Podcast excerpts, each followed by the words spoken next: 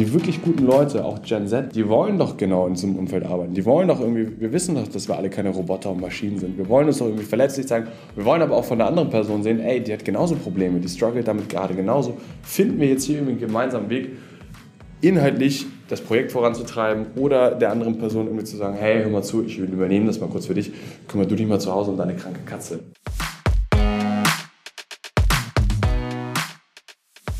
Hallo und herzlich willkommen zu unserer neuen Folge Strive Up Your Life. Unser heutiger Gast ist Jan-Henry Kalinowski. Er ist Co-Founder und Host von Cheftreff und gründet außerdem gerade nebenbei ein Health Tech Startup in den USA. Er ist 27 Jahre alt und geboren im Jahr 1995 und fällt gerade noch so in die Gruppe der Gen Z. Strive-Herausgeberin Katharina Wolf führt mit ihm in dieser Folge eine Art Diskussion über die aktuell heiß diskutierte Generation Z. Sie sprechen unter anderem darüber, wann persönliche Eigenschaften und Erziehung aufhören und wann ein Generationskonflikt anfängt, wie Unternehmen die Gen Z für sich begeistern können und was Mental Load dabei für eine Rolle spielt. Ich bin Hannah Andresen und von mir gibt es wie immer zum Start in unseren Rubriken Worth Knowing, People of Interest und Brain Food direkt zum Start ein paar News und Personalien aus der Wirtschaftswelt sowie konkrete Lese- und Podcast-Tipps. Und damit geht es jetzt auch direkt los. Worth Knowing. Dass Frauen in den Vorständen deutscher Unternehmen immer noch eine Minderheit sind, ist offensichtlich. Eine spannende EY-Studie hat jetzt aber ergeben, dass Vorstandsfrauen allerdings im Durchschnitt mehr verdienen als ihre männlichen Kollegen. Darüber hat die Tagesschau berichtet. EY-Partner Jens Maßmann kommentierte das so. Der Frauenanteil in den Vorstandsgremien wächst nur langsam, aber zumindest liegen die Frauen in der Vergütung vorn. Laut der Studie seien gut geeignete Kandidatinnen immer noch rar gesät, was natürlich ihren Marktwert erhöht. In den 160 DAX-Unternehmen haben Vorstandsfrauen im Schnitt gut 2,4 Millionen Euro jährlich verdient. Das sind rund 348.000 Euro mehr als ihre männlichen Kollegen. Ich glaube, wir erinnern uns alle sehr gut an die dramatischen Bilder der Flut im Ahrtal letzten Jahr. Damit man Menschen im Katastrophenfall zukünftig besser und vor allem zentral warnen kann, soll jetzt das Warnsystem Cell Broadcast in Deutschland eingeführt werden. In anderen EU-Staaten ist das System bereits im Einsatz. Deutschland macht den Auftakt am Bundeswarntag am 8. Dezember.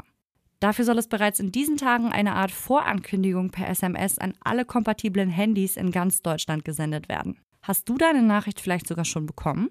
Cell Broadcast ist keine App, die ihr euch extra installieren müsst, sondern funktioniert wie ein großer Verteiler, bei dem eine Warnmeldung an alle empfangsbereiten Geräte geschickt wird. Die Testphase läuft bis Februar 2023 und danach soll es weiter ausgebaut werden. Alle Infos rund ums System und wie es funktioniert findet ihr zum Beispiel in einem Artikel der Süddeutschen Zeitung, den ich euch gerne in der Folgenbeschreibung verlinke. Im Interviewteil dieser Folge geht es ja um die aktuell viel diskutierte Generation Z und die Vorurteile, die wir mit ihnen verbinden. Eine spannende Erkenntnis zur Gen Z hat jetzt der Spiegel geliefert. Dort wurde nämlich über eine neue Studie zum Sparverhalten der jungen Menschen berichtet. Letzte Folge hatte ich euch ja schon erzählt, dass sich aktuell im Schnitt nur jeder und jede zweite Deutsche dazu in der Lage sieht, Geld beiseite zu legen. Ganz anders sieht es aber eben aus, wenn man sich nur die 18- bis 24-Jährigen anschaut. Da geben ganze 92 Prozent der Befragten an, für ihre Zukunft zu sparen. Was ich auch spannend finde, ist, dass rund ein Drittel dieser Altersgruppe angibt, ihr Geld in Aktien oder Immobilien zu investieren. People of Interest. Das Handelsblatt hat berichtet, dass Elga Bartsch neue Chefökonomin im Bundeswirtschaftsministerium wird. Dabei übernimmt sie im Ministerium konkret die Leitung der Grundsatzabteilung Wirtschaftspolitik. Elga Bartsch ist eine erfahrene Ökonomin, die über 20 Jahre bei Morgan Stanley gearbeitet hat und zuletzt für den Vermögensverwalter BlackRock tätig war. Sie wird die erste Frau auf diesem Posten sein. Mai Tin Yuan Kim ist vielfach ausgezeichnete Wissenschaftsjournalistin und wird laut Media eine Gastprofessur an der Uni Heidelberg übernehmen. Konkret heißt das, dass sie ein Seminar- und Workshop-Programm gestaltet, das sich insbesondere an junge Forscherinnen und Forscher richtet und ihnen beibringen soll, ihre Arbeit allgemeinverständlich zu vermitteln. Am 8. Dezember spricht sie in einem öffentlichen Vortrag zum Thema Superstar Scientists, wie Hype und Hass die Wissenschaftskommunikation verändern. Das klingt, finde ich, super cool und zeitgemäß, vor allem weil sich die Relevanz von WissenschaftlerInnen in Massenmedien spätestens in der Corona-Pandemie als sehr wichtig erwiesen hat. Eine echte Erfolgsgeschichte bringen unsere letzten beiden Persons of Interest mit, nämlich Laurence Saunier und Marlena Hien. Die beiden haben vor vier Jahren das Startup Bears with Benefits gegründet und es in den letzten Jahren komplett ohne fremdes Kapital aufgebaut. Gründerszene hat jetzt berichtet, dass das Unternehmen für einen mittleren zweistelligen Millionenbetrag an die französische Unternehmensgruppe Havea Group verkauft wurde. Die beiden Gründerinnen werden die Firma als Geschäftsführerinnen weiter betreuen. Brain Food. Angela Merkel hat letztes Jahr im Dezember nach 16 Jahren ihr Amt als Kanzlerin niedergelegt. Diese unfassbar lange Zeit, was währenddessen alles so passiert ist, sowie ihren Weg dahin, hat RTL Plus zusammen mit Geo Television und NTV in einem Dokumentarfilm zusammengefasst. Merkel, Macht der Freiheit.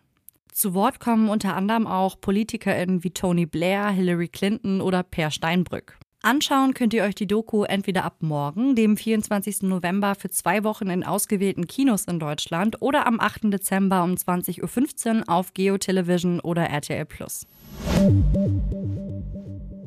Wie wichtig achtsames und empathisches Leadership ist, konntet ihr bereits in unserer letzten Ausgabe des Drive Magazine lesen.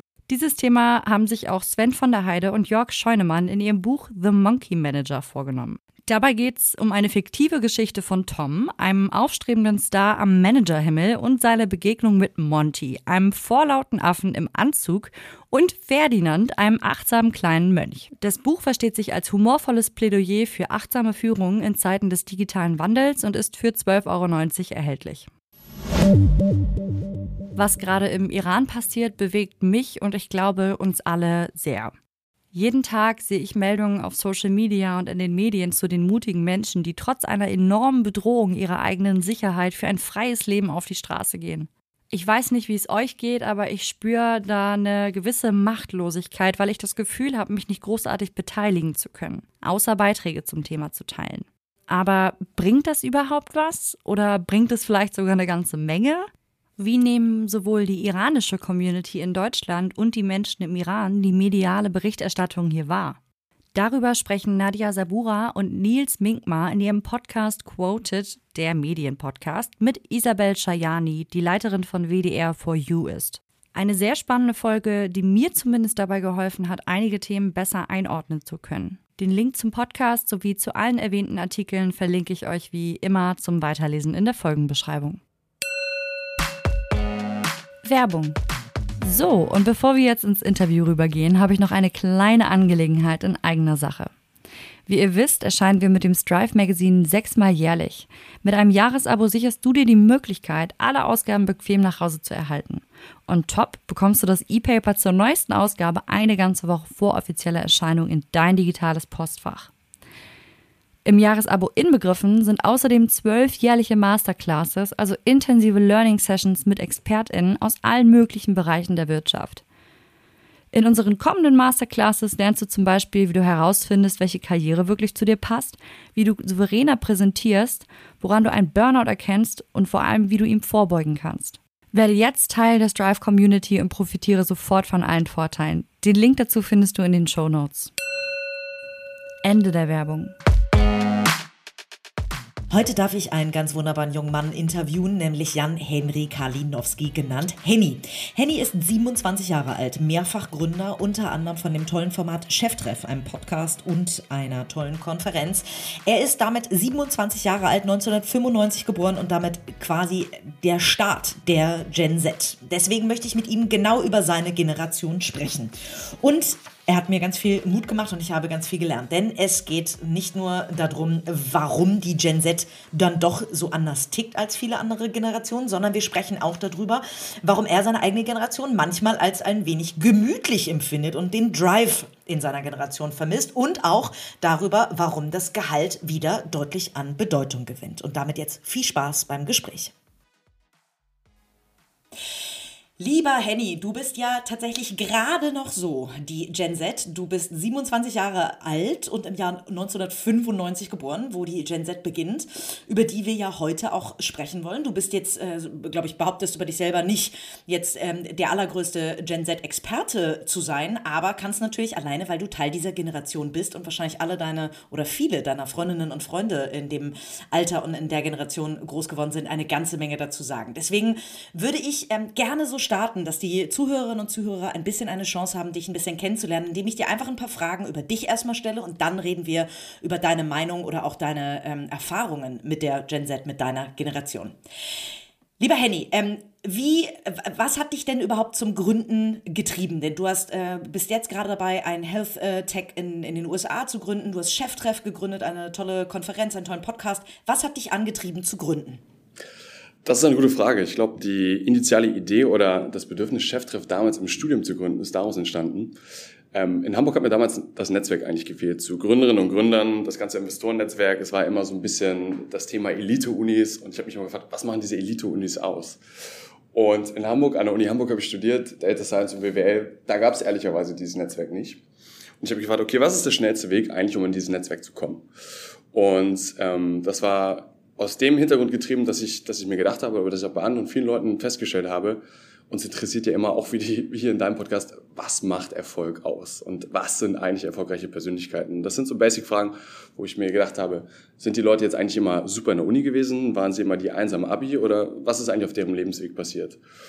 Und so haben wir im Studium 2017 haben wir das erste Cheftreffformat ähm, innerhalb von vier Wochen gelauncht. Das war damals noch mit einer Facebook-Gruppe. Also wir haben es wirklich, ihr müsst euch das so vorstellen, es war so ein bisschen wie ein TEDx-Format. Wir haben Tarek Müller war dabei, Chris Kastenholz und Christine Fatz, eine Zeitgeistforscherin. Die haben wir auf die Bühne gestellt und die sollten mal in 20 Minuten zusammenfassen, was sind eigentlich meine Top 5 Rules of Success. Und ehrlicherweise, Katharina, wir waren damals 100 Leute im Vorlesungssaal, es gab Pizza und Bier for free und es war überhaupt gar kein Business-Gedanke dabei. Was aber passiert ist, dieses Event kam so gut an, dass danach alle gesagt haben, okay, das hat großen Spaß gemacht, wir sind danach ordentlich in Hamburg feiern gegangen. Haben gesagt, warum machen wir das nicht einmal pro Semester? Einmal pro Semester kommen irgendwie smarte Leute zusammen mit jungen, wissbegierigen Menschen, die sich austauschen auf Augenhöhe und mal wirklich Experience Sharing machen. Und nicht immer so top-down, unten ist der Professor und der erzählt uns was vom Leben oder das irgendein Praxisvortrag und die erzählen uns, wie viele tausende Mitarbeiter sie haben und wie toll sie sind, sondern was geht wirklich in deren Leben ab. Und was damals 100 Leute im Vorlesungssaal waren, war jetzt im Mai, waren wir knapp anderthalb tausend Teilnehmerinnen und Teilnehmer in der Handelskammer. Und Cheftreff kann man, glaube ich, sich so ein bisschen vorstellen wie so eine Inspirations- und Wissenplattform für studierende Young Professionals, also alles so 25 bis 35. Meine persönliche... Cool. Ja. Du bist mit so großen Namen schon an, an den Start gegangen und so. Also es ist wirklich, kann man auch nur sagen, verdient von 100 äh, auf 1500. Äh, ich durfte ja selber äh, ein, zwei Mal schon dabei sein. Und äh, also es ist wirklich irrsinnig toll, was ihr da auf die Beine stellt. Das wirklich mal als Kompliment. Vielen Dank.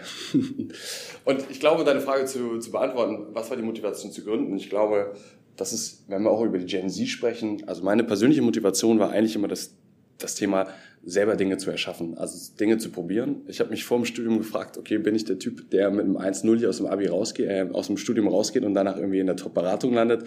Oder bin ich eher derjenige, der das Studium nutzt, um praktische Erfahrung zu sammeln und sich darüber das Skillset aufzubauen? Und ich glaube, ähm, dass das halbe Leben besteht aus irgendwie aus Netzwerk, also im positiven Sinne. Jetzt nicht irgendwie, ich sammle Visitenkarten ein, sondern aus menschlichen Beziehungen. Und ich glaube, menschliche Beziehungen befähigen einen gegenseitig. Und von daher habe ich mich eigentlich entschieden, das so zu machen. Die Gründung von Cheftreff ist automatisch gefolgt, weil wir einfach gewachsen sind. Wir haben große Partner von PwC, Unilever, äh, you name it, Uber, die alle Recruiting über uns machen.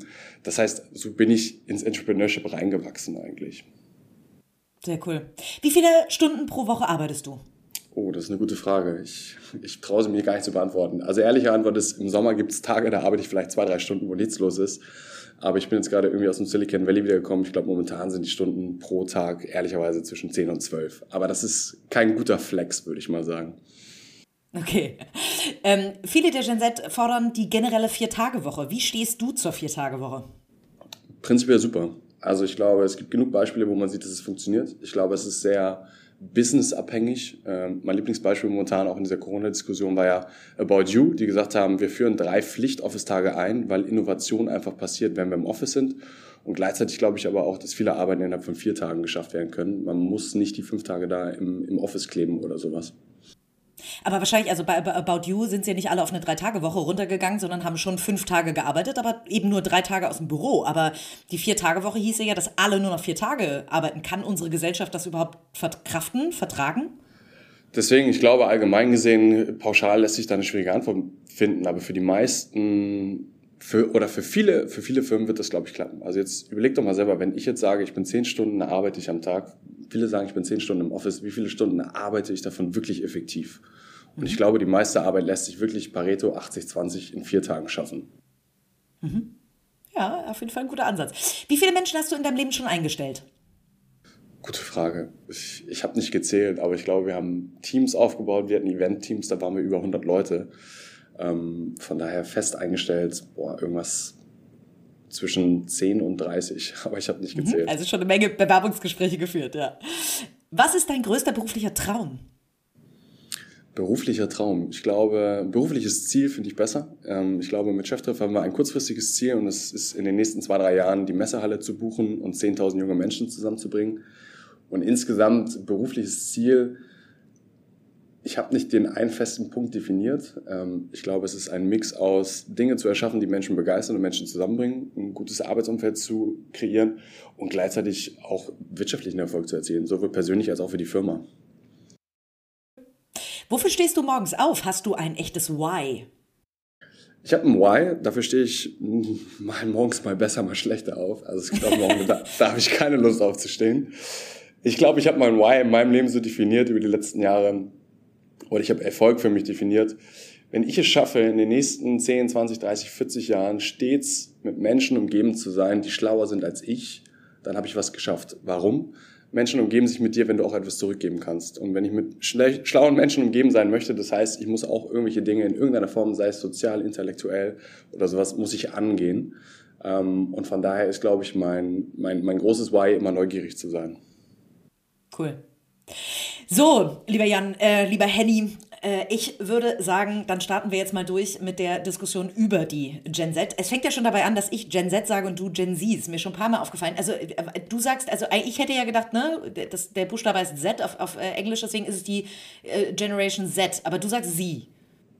Gute Frage. Wir können auch Gen Z sagen, Gen Z. Ja, ich habe beide nee, schon aber das, da bist du, weiß Gott, nicht der Einzige, der das sagt. Ne? Also das äh, fängt ja schon bei der, bei der Aussprache an, sag ich mal. Das stimmt. Äh, genau, und wir müssen hier eine ganz kurze ähm, Einladung quasi machen, warum du auch heute hier sitzt. Ich habe dir äh, geschrieben und du stehst natürlich, ich äh, durfte schon in deinem Podcast äh, zu Gast sein und äh, du stehst schon lange auf der To-Do-Liste. Wir haben uns am Anfang eine lange Liste gemacht über tolle Menschen, mit denen wir unbedingt sprechen wollen, auf der du sowieso drauf standest. Deswegen ähm, bist du mir schnell eingefallen, weil ich nämlich an dieser Stelle eigentlich eine andere ähm, Talk-Gästin eingeladen hatte und die ehrlicherweise eine Expertin schon für die Gen Z ist und leider sich genauso quasi verhalten hat hat, wie sie eigentlich nicht will, dass sie Gen Z gesehen wird. Mein erster Termin mit ihr wurde abgesagt, wurde, also wurde verschoben. Das kann absolut passieren, passiert mir auch regelmäßig, um dann beim zweiten Termin noch, mal, noch nicht mal aufzutauchen. Irgendwie, wir hatten den Podcast äh, terminiert. Nach sieben Minuten habe ich ihr dann irgendwann geschrieben, ob sie noch kommt oder ob äh, wir lieber verschieben sollen. Darauf kriegte ich 24 Stunden keine äh, Nachricht. Ähm, dann mit der äh, Entschuldigung quasi per E-Mail, dass der Termin äh, ja letztes Mal verschoben werden musste und deswegen wollte sie dieses Mal besonders flexibel sein.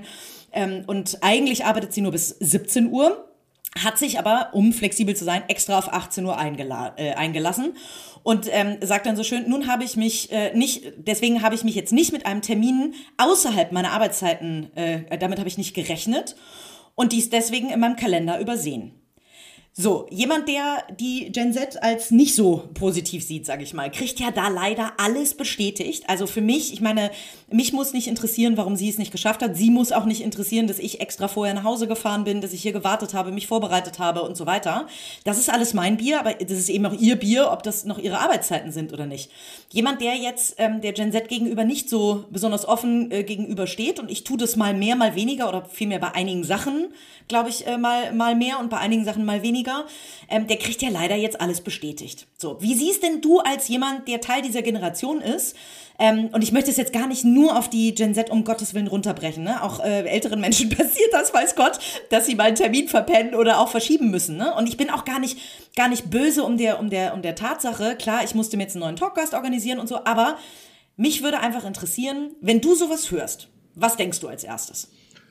Also mein erster Gedanke, ich, ich glaube, das ist der Person geschuldet und das ist einfach Unzuverlässigkeit. Ich glaube, das ist, ähm, natürlich kommt man jetzt sehr gut in diesen Satz, weil du es gesagt hast, ähm, die Person hat ja geschrieben, es liegt außerhalb meiner Arbeitszeit und deswegen antworte ich per se nicht. Also A liegt es in, in der Person, das zu regeln. Ich glaube, Ich glaube, aber das unterliegende Thema oder das Spannende ist ja so ein bisschen, worüber wir auch sprechen wollen, ist dieser, ich nenne es mal dieser ewige Generationskonflikt. Ist es, mhm. jetzt, eine, ist es jetzt ein Merkmal von Gen Z? Und gleichzeitig nutzen wir auch gerne das Stimmwort irgendwie Boomer. Ey, du Baby Boomer, das sind irgendwie meine mhm. Eltern.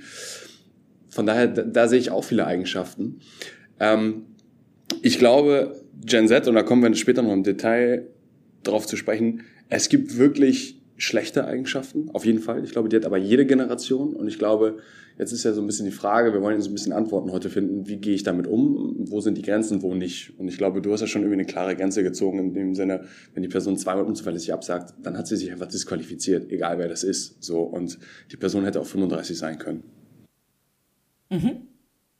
Und äh, ist das ein, also du hast gerade vollkommen richtig gesagt, ne? Es gibt, ähm, glaube ich, Eigenschaften in, in meiner, also ich bin klassisch Gen, Gen Y tatsächlich. Ähm, äh, es gibt in meiner Generation Dinge, die nicht so cool sind als Charaktereigenschaften in deiner, bei den Boomern und so weiter. Ähm, ist das ein Generationsding insgesamt und woher kommt das auch? Wollen wir, vielleicht wagen wir uns mal an eine Herleitung, warum diese Generation Z, über die sich ja momentan sehr, sehr viele unterhalten, einfach so anders tickt. Was glaubst du? Das ist eine gute Frage und ich glaube, meine, meine Kurzantwort ist, oder die Frage zurück eigentlich auch an alle, die zuhören, sind wir nicht eigentlich das Produkt der Erziehung unserer Eltern? Und wenn man sich anschaut, wie wir oder wie ich groß geworden bin und was sich dadurch für Charakteristiken ergeben haben, dann ist das auf jeden Fall für mich auch herzuleiten. Also jetzt stell dir mal vor, ich für meinen Teil, ich bin 15 habe ich mich entschieden, ein Auslandsjahr zu machen, nach Costa Rica zu gehen. Ich war 15, ich konnte kein Wort Spanisch und Katharina, du kannst dir nicht vorstellen, du sitzt in einer kostarikanischen Schule, wo keiner Englisch kann und du kannst dir noch nicht mal vorstellen, das ist der Horror. Aber gleichzeitig ist es ja irgendwie auch so, wenn man sich mit den Leuten heute unterhält, auch wenn ich jetzt mit 17, 18-Jährigen spreche, ne, die kommen ja auch irgendwie von gerade ihrem sozialen Jahr von den Malediven wieder. Die meisten älteren Menschen waren vielleicht das erste Mal mit 40 auf den Malediven. Das ist ja auch völlig in Ordnung. Oder noch nie. Mhm. Oder noch nie. Aber das große Thema, und ich glaube, was, was, was es hauptsächlich uns schreibt, ist so ein bisschen, wir als Kinder bekommen ja schon gesagt, wir können werden, was wir wollen. Unsere Eltern, Nachhilfelehrer in der Schule, wir schaffen das irgendwie alle. Ich habe irgendwie einen gut, mittelguten Abschluss gemacht und ich habe danach irgendwie stehen mir alle Türen der Selbstverwirklichung offen. Wir können Architekt werden, wir können irgendwie Ärzte ohne Grenzen in Afrika machen, wir können ein Auslandsjahr machen. Das nimmt uns ja keiner wirklich böse. Und wenn man sich jetzt die Herleitung anschaut, warum da auch ein Konflikt zwischen den Generationen oder Unverständnis entsteht, wenn man sich jetzt die Boomer anschaut, bei den Boomern war es so, die waren immer zu viele. Da gab es nicht genug Arbeitsplätze. Das ist bei uns heute komplett anders. Ich kann mir morgen einen neuen Job suchen, so gefühlt, weil es einfach eine schier, fast gefühlt unendliche Möglichkeit einer Entscheidung gibt. Gleichzeitig finde ich, und das, ist, das, das merke ich immer wieder in meinem Alltag auch, durch diese ganzen Möglichkeiten und durch dieses ganze Thema Selbstverwirklichung schrumpfen irgendwie auch gefühlt die Möglichkeiten der Planbarkeit. Einerseits, weil wir uns nicht festlegen wollen, andererseits ist unsere Zeit ja irgendwie so schnellliebig, dass man irgendwie nicht sicher ist. Ich frage meinen Vater, der wusste irgendwie schon mit 25 hat er angefangen, auf die Rente zu, zu arbeiten. Wenn wir uns darüber unterhalten, wir wissen noch nicht mal, ob wir überhaupt mit, ich weiß gar nicht, was das Rentenalter ist, ob es da überhaupt noch das Rentensystem, so wie es heute ist. Das ist mal der lange Horizont. Und das andere Thema ist ja so ein bisschen, diese Vielzahl von Möglichkeiten empfinden, glaube ich, sehr, sehr viele Menschen, mir inklusive, auch gegebenerweise als Last.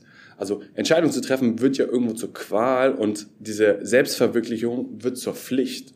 Und wir sind vielmehr in irgendwie einer Sinngesellschaft und es ist viel schlimmer, keinen Sinn dort zu finden, als irgendwie wie früher in einer Arbeitsgesellschaft zu, zu leben. Wenn du da keine Arbeit hattest, dann war es okay. Aber ich glaube, daher ist, ist ist das Grundsozialsystem irgendwie, hat sich da ja historisch einfach gewandelt und dadurch klaffen da irgendwie auch Welten aufeinander. Glaubst du denn, dass das, dass das was Fortschreitendes ist? Also ich meine, ich könnte mir jetzt immer vorstellen, das, was du sagst, finde ich total klug hergeleitet, tatsächlich, dass ihr vollkommen anders aufgewachsen sind. Klar, bei mir gab es auch noch äh, Grenzen, also auch das Thema, glaube ich, ähm, mit, mit äh, heute 25 zu sein als, als Frau und 38, so alt wie ich bin, ähm, äh, als Frau zu sein, äh, da hat man wahrscheinlich auch noch mal ein bisschen andere Erfahrungen gemacht. Aber wenn ich mir vorstelle, dass eben sowas wie Zuverlässigkeit, also dass durch diese ganzen Möglichkeiten und dadurch, dass man auch so begehrt ist, dadurch, dass eigentlich jede und jeder einen haben will, ich übertreibe mal ein bisschen, ähm, kann ja auch ein bisschen Höhenflug entstehen. Also im Sinne von, ähm, äh, das habe ich doch gar nicht nötig, mich an irgendwelche Spielregeln zu halten. Ist das etwas, was du beobachtest? Also fühlt sich die Gen Z vielleicht auch mal ein bisschen zu sicher? Ja, also glaube glaub ich ja. Ich glaube, da gibt es viele unterschiedliche Meinungen. Ähm, zu sicher auf der einen Seite, weil man weiß, es ist eine Nachfrage da, also rein demografisch gesehen, so, ne, was in den nächsten Jahren irgendwie an, an, an Arbeit entstehen wird und an Arbeitsplätzen, ist eigentlich nie eine bessere Zeit für eine Generation wie unsere gewesen. Gleichzeitig schleicht sich aber dadurch auch so ein bisschen das Thema, du hast es genannt, Unzuverlässigkeit, Gemütlichkeit. Ähm, und was ich beobachte, es ist teilweise, wir reden ja sehr pauschalisierend, aber ich beobachte häufiger, dass Menschen in Deutschland irgendwie der Drive fehlt. Ich war jetzt irgendwie gerade die letzten Tage, ich bin jetzt gerade aus dem Silicon Valley wiedergekommen und meine Beobachtung war dort, ähm, es war sehr interessant, die Menschen dort sind zum größten Teil, kamen sie irgendwie aus, aus Asien oder aus Indien ähm, und die Menschen haben einen ganz anderen Drive. Also deswegen, das muss man auch herleiten, das muss man stehen, woher das kommt. Und ich nehme wahr, wenn wir jetzt über unsere Bubble hier sprechen oder jetzt mal auf Hamburg bezogen oder im Studium, die Menschen wissen relativ schnell, ich werde mal einen Werkstudentenjob bekommen, ich werde danach einen Job bekommen, die suchen eh alle. Das heißt, ich muss mich gar nicht mehr so krass anstrengen. Und ich glaube, ähm, das ist eine Entwicklung, die wird so weitergehen, aber ich glaube, es ist nicht unbedingt eine gute Entwicklung. Gleichzeitig, jetzt kommt aber ein großes Aber, müssen wir als Generation, müssen wir die Probleme lösen, die quasi die Boomer-Generation uns hinterlassen hat. Klimakrise, das heißt die Rentensysteme, das heißt, da kommt ein unfassbarer Berg an Problemen oder der ist schon da auf uns zu, ähm, dem wir uns A, glaube ich, noch gar nicht bewusst sind und B, dennoch bewusst sind und uns mit dieser Komplexität beschäftigen müssen. Also schau dir an Fridays for Futures. Die jungen Menschen sind völlig, die wissen, was da draußen kommt. Und wir machen euch als Generation oder die ältere Generation, machen wir völlig zu Recht dafür verantwortlich. Aber was ist jetzt quasi die Lösung dafür und wie geht man da miteinander um? Das ist, ja, hat, hat viel, auch viel politische Sprengkraft, glaube ich. Aber genau dafür braucht man doch eigentlich ganz viel Drive. Also wenn ich mir jetzt vorstelle, irgendwie, äh, dass die Generation meiner Eltern, deiner Eltern ähm, und wahrscheinlich auch meine Generation, ich meine, am Ende, ne, ich bin 38, hätte ich in den letzten zehn Jahren mehr fürs Klima tun können, aber mit Sicherheit. Ne? Also da müssen wir uns alle an die eigene Nase packen, das ist total richtig. Aber genau dafür braucht man doch eigentlich den Drive, um genau diese Probleme irgendwann anzugehen, um uns eigentlich aus, den, aus dem Sattel irgendwann zu drängen. Also meine Generation ist noch angetreten, um irgendwann auf dem äh, Stuhl des Chefs oder der Chefin äh, zu sitzen. Das Gefühl ist ja manchmal so ein bisschen das, was du gerade gesagt hast. So, es wird ein bisschen gemütlicher und so. Aber es gibt ja die Leute, du bist ja ein klassisches Beispiel dafür, die total viel Drive haben, die was eigenes aufbauen. Ist das denn, also wie, warum ist das bei dir so anders als vielleicht bei vielen anderen in der Generation? Das ist auch eine gute Frage, die versuchen wir auch manchmal zu beantworten. Ähm, ich glaube, das, das Thema, also ich glaube, es ist einmal das, also klar, die intrinsische Motivation, etwas bewegen zu wollen. Ich glaube, bei den einen wirkt sich das anders aus als bei den anderen. Es gibt, gleichzeitig gibt es aber auch die Generation, ich glaube, die, wenn wir jetzt mal über die negativen Beispiele sprechen, ähm, die nicht diesen Drive haben, ich könnte mir vorstellen, und das ist jetzt irgendwie auch eine Hypothese, es ist so ein, es ist so ein Mix aus ähm, Ohnmacht, also ich kann eh nichts tun, weil da oben sitzen, ich sag mal jetzt plastisch gesagt, die weißen alten Männer oder die alten Leute, an denen kommen wir eh nicht vorbei. Guck dir die Politik an. Politik mhm. macht Wahlkampf permanent für, wir bleiben mal bei dem Wort Boomer, ich finde es nicht schön, aber dadurch werden Wahlen entschieden. Wir als junge Generation, wir haben gar keine politische Stimme. Also ist de facto so. Du bist früher auf die Straße gegangen oder sowas. Es war ein anderes Gleichgewicht. Die Boomer, das ist eine Wirtschaftsmacht, das ist eine politische Macht. Also für die werden Entscheidungen getroffen. Das ist doch eine Ohnmacht, die fühle ich doch auch. Also schau dir irgendwie, gibt es, glaube ich, et etliche Beispiele, wo wir sagen, das kann nicht so funktionieren. Es gibt ja irgendwie bei LinkedIn auch immer die schöne Diskussion, sollte, sollte es eine, eine Altersquote in Aufsichtsräten oder sowas geben. Also finde ich, finde ich irgendwie sehr erfrischende, belebende Impulse und da ist, glaube ich, auch ganz viel Richtiges dahinter. Wir müssen es doch schaffen, junge Menschen irgendwie mitzunehmen und auch einen Drive entwickeln zu lassen.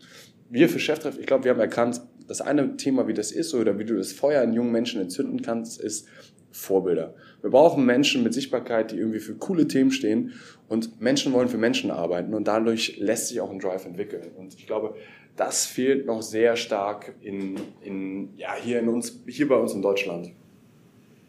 Was ist ja also, wenn ich mir als Arbeitgeberin, also ich habe zwei Teams, die äh, bei mir sehr, sehr weiblich besetzt sind tatsächlich. Ich nehme jetzt mal an, ich möchte genau einen, einen jungen, wunderbaren Mann wie dich äh, rekruten. Also ich weiß, bei dir werde ich wenig Chance haben, aber ähm, äh, weil du ja Gott sei Dank was Eigenes aufbaust, was viel toller ist. Aber ähm, wie würde ich denn, also was muss ich, was müsste ich dir denn bieten, wenn du dich jetzt mal reinversetzt, also dir als Generation auch gerne, nicht nur dir als Einzelperson, ähm, was müsste ich dir erzählen, damit es Klick macht bei dir, damit du Lust hast, bei mir zu arbeiten?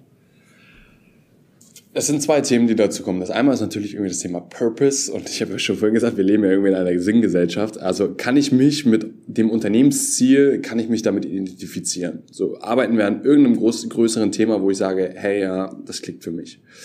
Die Komponente ist natürlich irgendwie nicht immer gegeben. Das zweite große Thema, was aus meiner Erfahrung aber wirklich Menschen treibt, ist das Thema, ich wiederhole mich, Menschen wollen für Menschen arbeiten.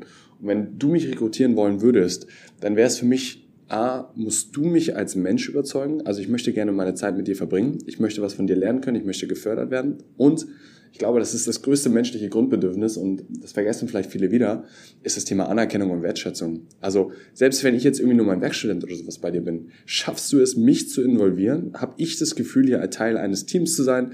Ich möchte, wenn ich zwischen 20 und 30 bin, verbringen wir 90 Prozent unserer Zeit irgendwie im Büro. Ich möchte auch Menschen idealerweise umgeben sein, die irgendwie, also das ist mein sozialer, das ist ja meine soziale Community. Und sind diese Menschen wirklich, sind die offen, sind die, sind die freundlich, haben die einen Drive, stehen die für irgendein Thema? Damit bekommst du quasi mich und ich glaube, damit bekommst du auch viele andere. Jetzt sind da ja zum Beispiel flexible Arbeitsmodelle noch nicht drin, weil du das von vornherein ähm, als Voraussetzung setzt? Mm, ja und nein. Die Antwort ist, glaube ich, auch wieder nicht pauschal zu sagen. Ich glaube, es ist sehr businessabhängig und sehr von der Branche. Wenn wir über das Thema vier Stunden, wenn wir über das Thema Gehalt sprechen und sowas, ich glaube, das Thema Gehalt ist ja irgendwie in den letzten Monaten nochmal viel, viel präsenter geworden, auch durch Corona. Ähm, können wir auch nochmal eingehen, habe ich, glaube ich, habe ich ein paar Grundthesen, warum das so ist und warum Gehalt wieder wichtiger ist als flexible Arbeitszeiten. Ähm, Spannend. Dennoch ist flexible Arbeitszeit ist, glaube ich, ja, sehr wichtig. Und wenn wir jetzt über Future of Work sprechen, was ja auch irgendwie ein dehnbarer Begriff ist, dann ist das schon deutlich normaler und wird auch grundvorausgesetzt. So, ne? Und du weißt ja auch selber als Arbeitgeber, dein Talentpool eröffnet sich ja um ein Vielfaches, wenn du sagst, ich bin auch bereit, meine Werkstudentin in Stuttgart zu heiren, die remote arbeitet. Gleichzeitig kannst du natürlich auch für dich die Kultur, äh, also die Entscheidung treffen, nee, unsere Kultur funktioniert nur, wenn die Leute hier 24-7 im Office sind. Also da gibt's kein richtig oder falsch, glaube ich. Es ist sehr, sehr typabhängig. Spannend. So, jetzt müssen wir natürlich darauf zurückkommen, was du gerade gesagt hast mit dem Gehalt. Also in der Tat, ich habe jetzt die letzten zehn Jahre gelernt, dass Menschen bei mir nicht mehr anfangen aufgrund des Gehaltes, sondern aufgrund des äh, Purpose, aufgrund der, der Menschen. So, und jetzt muss ich eigentlich wieder umdenken. Ähm, genauso habe ich gelernt, dass äh, Noten äh, nicht so wichtig sind. Ähm, erzähl mal ganz kurz, was hat sich da in den letzten Monaten verändert in Sachen Gehalt und gilt das auch für andere Bereiche wie zum Beispiel Noten? Auch beides, ja. Was hat sich was hat sich vom Gehalt verändert? Also ich glaube, unsere Generation, die letzten zehn Jahre oder seit wie vielen Jahren sind wir jetzt in der Arbeitswelt? Vielleicht seit fünf, sechs Jahren. Es war ja ständig bergauf. Also es gab ja keine, also ich kann mich, ich kann mich an die Krise 2008 erinnern, als mein Dad damals in Kurzarbeitszeit gegangen ist. Da war ich aber noch so klein, da habe ich das kaum verstanden. Mhm. Das heißt, wir haben ja die ganze Zeit nur wirtschaftlichen Aufschwung gehabt. Klar haben wir Krisen, Krisen links und rechts, aber es gab ja eigentlich immer nur eine Richtung. Und jetzt müssen wir uns seit Corona wurde die Welt etwas erschüttert. Ähm, und ja, ins Wanken gebracht.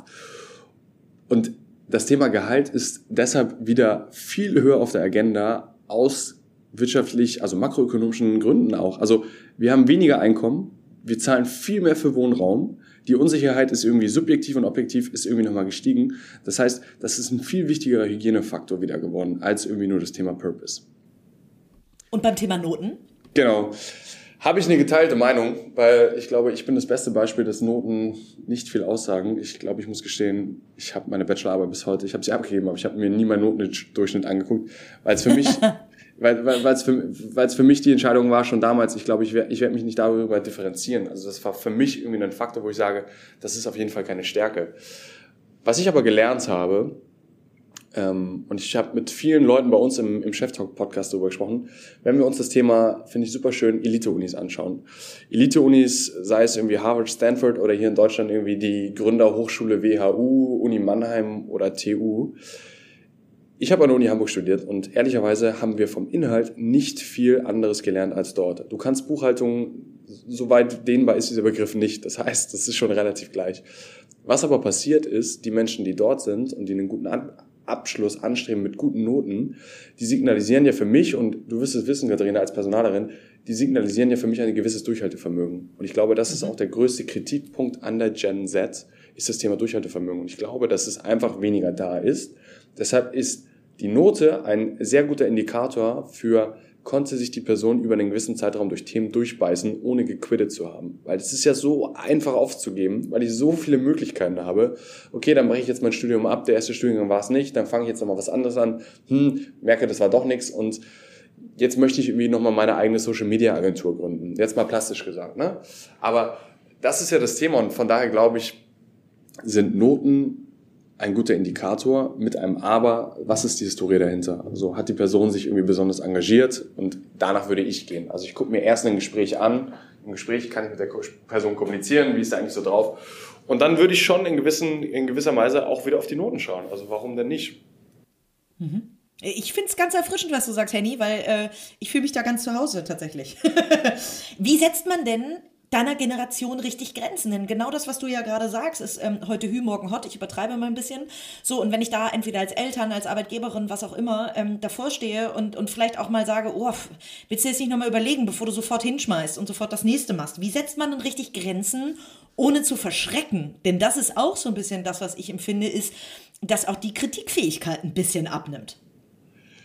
Ich glaube, Kritikfähigkeit, ich glaube, das Stichwort ist auch Konfliktfähigkeit und Kommunikationsskills. Mhm. Ähm, wir sind ja insgesamt viel, viel weichgespülter. Das ist ja auch irgendwie immer die Kritik, weil wir weniger Konflikte suchen, weil wir weniger Konflikte auch haben. Das ist ja so ein bisschen das, ich fange jetzt in einem Job an, ich bin im Jahr da und jetzt merke ich irgendwie, weiß ich nicht, das Gehalt gefällt mir nicht, mein Team gefällt mir nicht ich hätte zwei Möglichkeiten. Entweder gehe ich ins Gespräch und suche den Konflikt oder dadurch, dass ich so viele Möglichkeiten habe, suche ich mir einfach still und heimlich einen neuen Job und gehe dann dahin. Das siehst du ja bei Leuten, die irgendwie auf dem Lebenslauf alle, ich sag mal, alle Monate oder einmal im Jahr ihren Job wechseln. Jetzt ist die Frage, äh, was kannst du machen oder wie kannst du quasi Angebot-Nachfrage? Du hast offene Arbeitsstellen, die du besetzen willst, findest aber nicht die Kandidaten und Kandidaten. Wie kannst du die Grenzen setzen? Das ist eine gute Frage und ich glaube, es muss einfach ein bisschen mehr der Wert oder der, der Bewerbungsprozess an sich muss geschärft werden, damit du auch Leute filtern kannst. Weil ich glaube, du kannst sehr viel über zwei, drei Runden und das sind keine Assessment Center oder sowas, ne? Aber du kannst sehr viel darüber rausfinden, hat diese Person denselben Wertekompass wie wir? Ist sie irgendwie, ähm, hat sie ein Durchhaltevermögen? Ist sie irgendwie verantwortungsbewusst?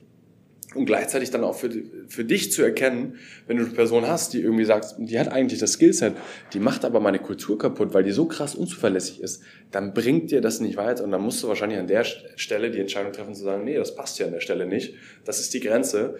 Gut, muss ich mit leben, aber langfristig ist dir dadurch, glaube ich, mehr geholfen.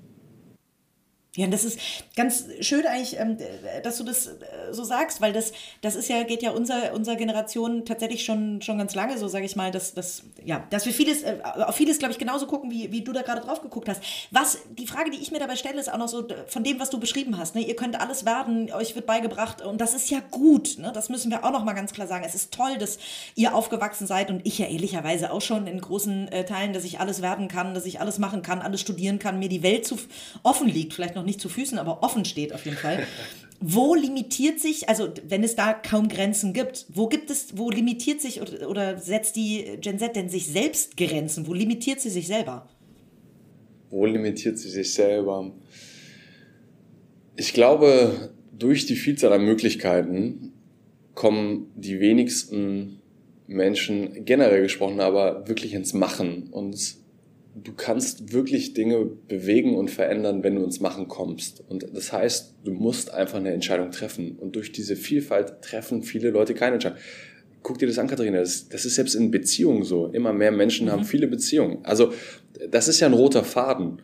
Und mein Appell oder meine Erfahrung ist da einfach dieses Thema, die Gen Z oder Gen Z lässt so viel Potenzial liegen, indem sie sich nicht traut, konkrete Entscheidungen zu treffen. Das kann man aber von außen, ich, ich habe da ehrlicherweise auch keine Antwort drauf, wie man das steuern kann. Ich glaube, ein Bau, ein Puzzleteil davon ist wieder das Thema Erziehung, Bildung, Role Models. Also hast du Vorbilder, wo du sagst, ja, die stehen für etwas, ähm, die gehen für etwas auf die Straße oder die, die haben es geschafft, tolle Teams aufzubauen. Ich glaube, dann springt der Funken irgendwie über. Ja, und geht, und geht Karriere überhaupt ohne auch mal eine Überstunde zu machen. Also ich meine, das ist ja auch was, was Vorbilder, sag ich mal, also wenn du hast Tarek von erwähnt, der ist ja bei mir auch äh, investiert, muss ich mal als äh, Disclaimer nochmal sagen, bei Strive. Ähm, äh, aber also der lebt ja vor, dass, dass viel Arbeit eben auch zu viel führt. Ne? Also er macht das halt gerne. Ich glaube, ihm kommt das gar nicht so vor, wie so schrecklich viel Arbeit, aber der arbeitet ja seine bestimmt äh, zwischen 60 und 100 Stunden, je nachdem, je nach Woche so ungefähr. Ist das auch etwas, wo, wo vielleicht auch die Gen Z dann ehrlich zu sich selbst sein muss und sagen muss, wenn man so eine Karriere machen will, muss man vielleicht auch dann die ein oder andere Überstunde in Kauf nehmen? Absolut, absolut. Trotzdem ist es, glaube ich, ganz wichtig, dass wir kein falsches Bild vermitteln. Tarek ist ein Unternehmer. Der arbeitet seine 100 mhm. Stunden die Woche für sein eigenes Unternehmen. Ich habe die Erfahrung gemacht, ich kann nicht davon erwarten, dass mein Team sich genauso am Wochenende hinackert und hinbüffelt wie ich. Weil deren, deren, deren Upside ist längst nicht vergleichbar wie mit meiner. Von daher, absolut gehören Überstunden dazu. Absolut müssen wir irgendwie mal ein Projekt durchbringen und es gibt Deadlines. Da musst du dich bitte auch mal am Samstag hinsetzen oder du musst am Donnerstagabend nochmal bis um elf irgendwie hier sein. Ja.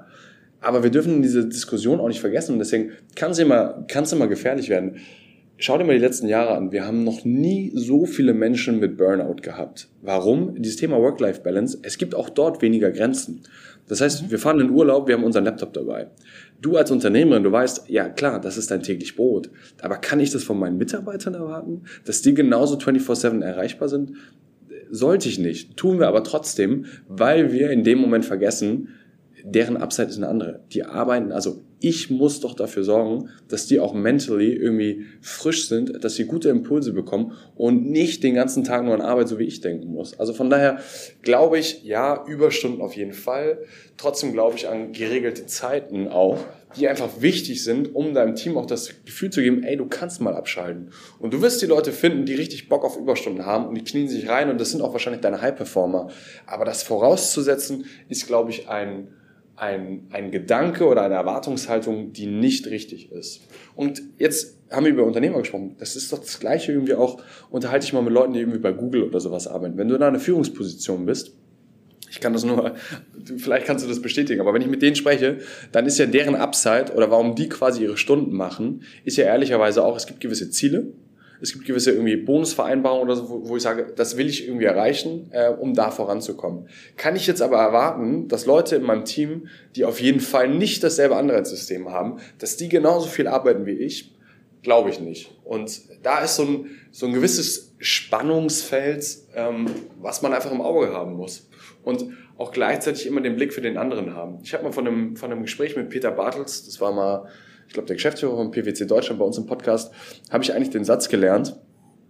Ich habe ihn gefragt, Peter, wie hast du es geschafft, in so frühen Jahren so hoch zu PwC zu kommen? Und Peters Antwort war eigentlich, jetzt quasi kein Zitat, aber war, war darauf zu sagen, ich habe es eigentlich immer geschafft, mich in die andere Person hineinzuversetzen. Also sei es Kunde, Teammitarbeiter oder was gewesen. Und ich habe es eigentlich immer versucht, die, die Ziele der anderen Person, also sie dabei zu unterstützen, dass die ihr Ziel erreicht. Und ich kann selbst einen unangenehmen Kunden haben oder ein unangenehmes Gespräch, da ist ja irgendeine Motivation dahinter. Hat der Stress von seiner Chefin oder seinem Chef, muss der irgendwie performen, kann ich ihm irgendwie helfen, dass er dem näher kommt. Und genauso muss ich mich doch in meine, meine Junioren, aber auch in meine Senioren muss ich mich doch reinversetzen. Was ist eigentlich deren Motivation, warum die hier sind? Möchten sie Teil von etwas Großen sein? Möchten sie am Ende des Jahres ihre, ihren Bonus erhalten? Was auch immer. Und dementsprechend muss ich das Ganze versuchen, auch irgendwie auszusteuern. Ja, sehr, sehr, sehr schlau. Auch das äh, mache ich seit äh, Jahren und äh, seit ziemlich genau 13 Jahren, glaube ich. So, deswegen auch das für mich nichts Neues. Ich weiß total in der Arbeitswelt immer noch was äh, total Neues. Aber ich würde gerne noch mal ganz kurz auf den Punkt, also deswegen vielen Dank, Peter, ich bin bei dir. ähm, ähm, das Thema Burnout hast du gerade angesprochen. Das ist ja mhm. etwas, also äh, unser nächstes Heft wird sich ähm, genau mit diesem Thema beschäftigen, also mit dem Thema Mental Health, weil ich glaube oder wir glauben in der Strive-Redaktion, dass wir eben auf eine große Welle zulaufen, wo wir eigentlich fast sagen könnten, die nächste große Pandemie ist wahrscheinlich das Thema Burnout, Burn-on, Burnout ähm, und, äh, äh, und nicht mehr Corona oder so. Ähm, deswegen vielleicht dazu nochmal. Du hast gerade auch gesagt, ne, diese ganzen Möglichkeiten, das ist ja schon mal äh, irrsinnig viel Stress für den Kopf. Ähm, ich habe das Gefühl, es gibt immer mehr Angst davor zu versagen. Es gibt immer mehr Angst davor, Fehler zu machen. Also eigentlich denkt man ja dadurch, dass wir alle predigen, es muss Fehler, eine Fehlerkultur oder eine Lernkultur im Unternehmen geben, ähm, müsste das eigentlich weniger werden, aber gefühlt wird es mehr.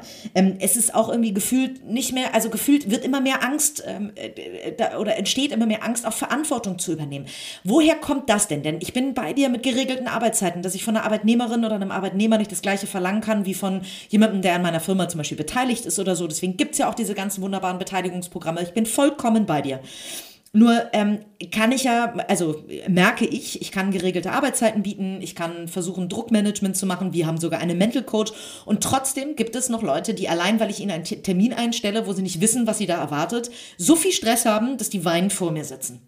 Was passiert da gerade? Ist das ein Generationsding? Ist das eine Sache durch Burnout? Ist das eine Sache von Zukunftsangst? Was würdest du sagen, wenn du das hörst? Was passiert da gerade? Also ich glaube, ich glaube, wir laufen oder wir sind schon mitten in einer Depressions- und Burnout-Pandemie. Also ich glaube, mhm. es, es ging uns gesellschaftlich noch nie schlechter. Warum ist das so? Ich glaube, wir leben in einer zunehmend einsamen Gesellschaft. Also guck dir mal an, wie viele Einzimmerwohnungen es in Hamburg gibt für Singles. Mhm. Ähm, ich glaube, wir entfremden uns, also ich bin großer Digitalisierungsfan. Ich glaube aber, wir vergessen, dass wir als Mensch das Grundbedürfnis haben, mit anderen Menschen umgeben zu sein. Mhm.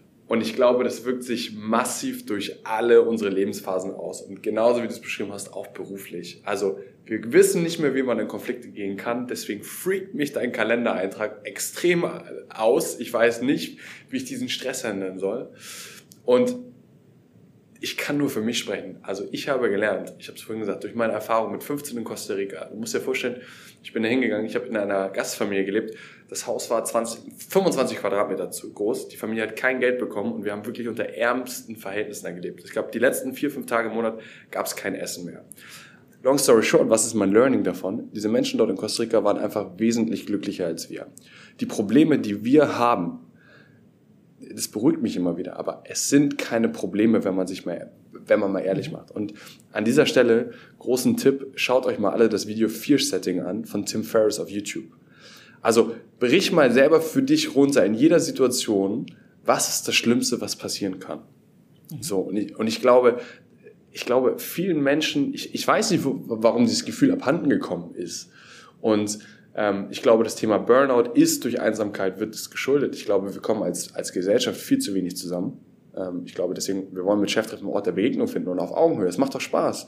Du weißt doch selber, wenn es ein Event gab, wie, ich weiß nicht, irgendwelche Awards oder die OMR oder sowas, es ist doch ein herrliches Gefühl. Manchmal ist es auch, also manchmal ist es auch übergreifend im Sinne von viel zu viel, aber davon leben wir ja irgendwie. So, ja, und wenn wir, wenn wir, wenn wir privat für uns familiär, wenn wir da ein Gleichgewicht haben, dann bin ich auf jeden Fall vom Risiko deutlich weniger betroffen, irgendwie Burnout zu bekommen. Ähm, gleichzeitig hast du ja auch gefragt, wie kann ich als, als, als Unternehmerin oder wie kann ich da als Führungsperson irgendwie gegenzusteuern? Gute Frage. Hab ich, hab ich, bisher habe ich die Situation noch nicht gehabt. Von daher habe ich da jetzt irgendwie keine Erfahrung, die ich teilen kann. Ähm, aber das Thema Umgang mit Angst verstehe ich wirklich nicht, warum wir vor wirklich Dingen Angst haben oder Probleme sehen, die wirklich meiner Meinung nach keine Probleme sind. Also das sind teilweise, ich denke mir dann wirklich so, wow, this is a first world problem. Also ist das wirklich ein Problem? Nicht wirklich. Ja, es kommt wahrscheinlich auch wieder daher, wo, woher diese Menschen kommen. Also deswegen ein schönes Schlusswort. Ich finde, ähm, wir sollten uns gar nicht so auf das Negative stürzen, aber uns vielleicht immer, also nicht, was ist alles noch schlimmer, sondern uns einfach vielleicht manchmal ähm, sagen, so alles, was wir gerade erleben, ist, ist äh, zumindest die, also wir beide können das in jedem Fall sagen, aber sehr viele Menschen in Deutschland, die weder Hunger leiden müssen, noch ähm, äh, ein Dach über dem Kopf vermissen. Das ist ja das, was du sagst, das ist existenzielle quasi, ne? dass man manchmal sehen muss, dass das äh, in meiner Existenz gerade nichts gefährdet ist ist, dass wir uns das vielleicht ab und zu nochmal wieder zu Gemüte Ja, genau das. Und ich glaube aber auch gleichzeitig, was hilft. Ähm, also das wirst du wahrscheinlich auch bestätigen können, aber in, in moderner Führung, also wir zeigen uns ja auch immer verletzlicher gegenüber unseren Kolleginnen und Kollegen, was ja gut ist. Also äußere doch, dass dich die Situation extrem stresst und du nicht weißt, damit umzugehen. Also das macht uns doch alles wieder menschlicher, authentischer und das ist doch eigentlich das Umfeld, in dem wir arbeiten wollen. Ich glaube wirklich, dass diese eingefahrenen Strukturen in großen Konzernen, ich meine, davon gibt's glaube ich nicht mehr so viele, aber wahrscheinlich doch noch mehr, als es als man vermutet, wo irgendwie mit Anzug und Schlips rumgelaufen wird. Da darfst du natürlich keine Schwäche zeigen. Aber die wirklich guten Leute, auch Gen Z, wenn wir darüber sprechen, die wollen doch genau in so einem Umfeld arbeiten. Die wollen doch irgendwie, wir wissen doch, dass wir alle keine Roboter und Maschinen sind. Wir wollen uns doch irgendwie verletzlich zeigen. Wir wollen aber auch von der anderen Person sehen, ey, die hat genauso Probleme, die struggelt damit gerade genauso. Finden wir jetzt hier irgendwie einen gemeinsamen Weg, inhaltlich das Projekt voranzutreiben oder der anderen Person irgendwie zu sagen, hey, hör mal zu, ich übernehme das mal kurz für dich, kümmere du dich mal zu Hause um deine kranke Katze, jetzt mal platt ausgedrückt. Also von daher, ich glaube, da schlummert sehr, sehr viel Potenzial und ich bin generell, auch wenn wir über Gen Z sprechen, ich bin großer Optimist. Also ich glaube, wir haben in den nächsten Jahren werden wir viel, viel Spaß haben. Ich glaube, statistisch gesehen ging es der Menschheit noch nie so gut und wir müssen aber einige Themen angehen und das Thema Burnout ist auf jeden Fall eins davon. Was für ein schönes Schlusswort. Lasst uns alle miteinander reden und wir bleiben Optimisten. Henny, vielen, vielen Dank. Ich habe heute eine ganze Menge gelernt. Du hast mir ganz viel Mut gemacht, ähm, äh, dass die äh, Gen Z ähm, nicht tatsächlich ganz häufig vielleicht nicht ganz so general, so äh, generalistisch so tickt, wie, äh, wie man das manchmal befürchtet. Deswegen vielen, vielen Dank für deine Zeit, auch fürs spontane Einspringen. Deswegen fand ich es cool, dass wir nochmal herleiten konnten, wie es jetzt zu dieser Folge mit dir kam. Ansonsten ähm, wärst du einfach nur ein bisschen später mit dabei gewesen. Vielen, vielen Dank für deine Spontanität und für deine Zeit und für die wirklich tollen Insights. Dieser Podcast wird herausgegeben von Strive Publishing GmbH und produziert von Auf Wellenlänge. Dir hat diese Folge gefallen? Sehr gut. Dann abonniere unseren Podcast und gib uns, wenn du magst, eine Bewertung. Im besten Fall natürlich eine gute. Wir freuen uns außerdem sehr, wenn ihr unseren Podcast auf Social Media teilt und die Kanäle des Drive Magazine verlinkt. Bis zur nächsten Folge.